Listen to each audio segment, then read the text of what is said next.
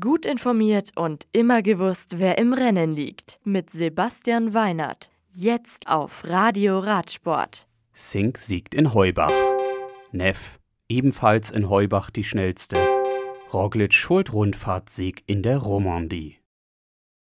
Heubach. André Sink vom Cross Racing Team diktiert beim Bike the Rock am ersten Berg das Tempo und macht mit einem frühen Vorsprung bereits in Runde 1 klar, wer der spätere Sieger sein würde.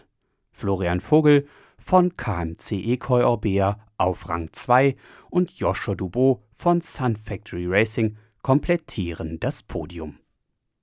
Bei den Damen siegt Yolanda Neff von Trek Factory Racing vor Corendon Circus-Fahrerin Ronja Eibel und Anne Tauber von CST Sand Bafang.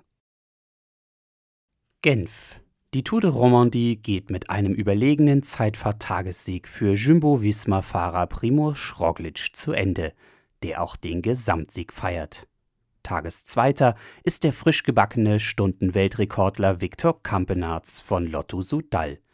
Vor Ineos-Profi Filippo Ganna. Der beste Deutsche auf dem knapp 17 Kilometer langen Kurs ist mit Toni Martin, der Teamkollege des Siegers, auf Rang 5. Leeds. CCC-Profi Greg van Avermaet stiehlt auf der abschließenden 175 Kilometer langen vierten Etappe der Tour de Yorkshire von Halifax nach Leeds den Team Ineos-Fahrern die Show. Der Belgier gewinnt im Sprint vor Rundfahrtsieger Chris Lawless und seinem Team Ineos-Kollegen Eddie Dunbar. Als erster Deutscher kommt Rick Zabel weit hinten, kurz vor Mark Cavendish, ins Ziel die nächsten Renntermine.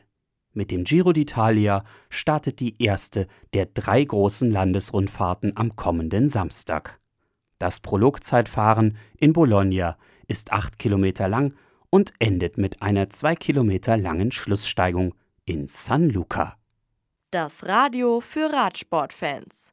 Im Web auf radioradsport.de